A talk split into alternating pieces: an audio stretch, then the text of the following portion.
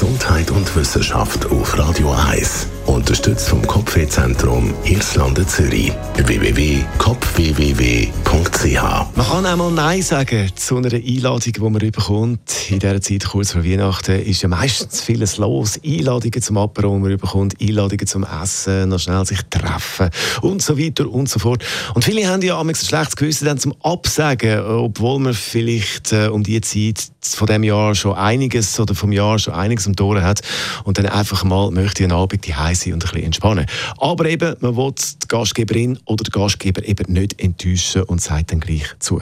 In der aktuellen amerikanischen Studie kommt man jetzt zum Schluss, dass, wenn man ein Treffen absagt, dass die Gastgeberin oder der Gastgeber einem das meistens gar nicht so übel nimmt, wie man vielleicht vermutet.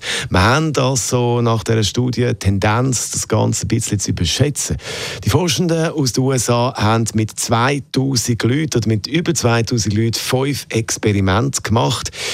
Irgendwelche komplizierte Experimente, fragen mich nicht, wie das genau funktioniert hat, aber sie kommen also zum Schluss, beziehungsweise Fazit der Forscher, einmal etwas absagen, wenn man keine Lust hat oder keine Energie hat. Das ist gar nicht so schlimm. Allerdings sagen sie dann auch, dass sich Beziehungen mit anderen Menschen nur entwickeln, wenn man gemeinsam Zeit verbringt, also vielleicht ganz alles absagen ist dann auch nicht die beste Idee. Also das Mittelmaß finden wie bei Film.